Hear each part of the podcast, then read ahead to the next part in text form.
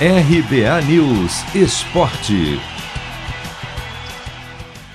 Inter joga mal na Ilha do Retiro, mas vence o esporte por 1 a 0 no encerramento da vigésima rodada do Brasileirão. Com o resultado de ontem, o time assumiu o nono lugar com 26 pontos, ou seja, abriu 5 da zona de rebaixamento e ficou a 3 da zona de classificação para a Libertadores.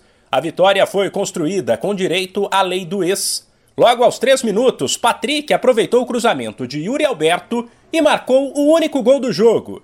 Daí em diante, o Inter tentou administrar o resultado, sem susto, no primeiro tempo, quando o esporte jogou mal. Já no segundo, o Leão melhorou e o Colorado, que não conseguia ir para cima, também sofreu na defesa.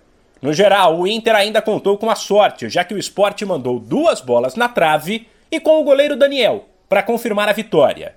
Depois, o técnico Diego Aguirre admitiu que o time não foi bem, mas deixou claro que até pela pressão que existia, o negócio era ganhar. Sim, eu acho que não, não fizemos um, um bom jogo, eh, mas no, nosso objetivo hoje era ganhar ou ganhar. Nós eh, priorizamos a, a, vitória, talvez, eh, obviamente que eu gostaria que o time tenha jogado melhor, mas eh, Inter foi competitivo, brigou, lutou, e bueno, para mí tem, tem coisas sempre a melhorar, mas também tem coisas boas que temos que seguir afirmando. Aguirre ainda deu exemplos de pontos positivos do Inter e lembrou que do outro lado estava o dono da segunda melhor defesa do Brasileirão, com 15 gols sofridos. São seis jogos sem perder, outra vitória fora de casa, contra um adversário que, que ninguém ganhou fácil aqui neste estádio, ninguém, nenhum solo time ganhou fácil aqui.